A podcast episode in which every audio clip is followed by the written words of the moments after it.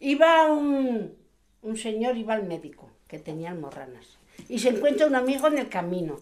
Dice, hombre, fulano, ¿dónde vas? Dice, me voy al médico que tengo unas almorranas que no valgo vivir.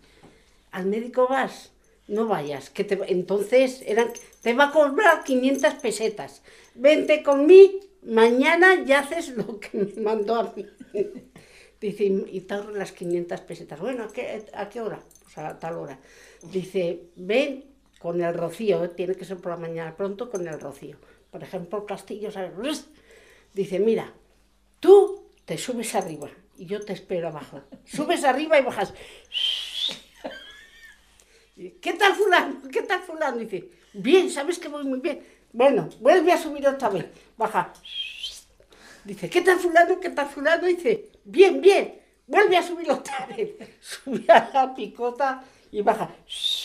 El fulano, el amigo que empieza a correr, el otro corriendo, está, fulano, fulano, espera, espera. El otro venga a correr, venga a correr, se encuentra uno por el camino y dice, oiga, ¿ha visto un hombre corriendo por ahí? Dice, corriendo, no, volando. Y en los cojones un cepo llevaba colgando.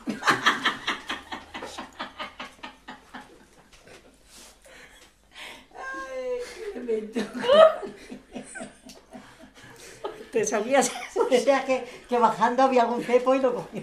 Disparó. Que no bajaba. Desnudo, porque bajaba desnudo, para que el, el rocío le pegara las alborranas, pues claro. No es que tenía que coger el rocío de la mañana de las alborranas.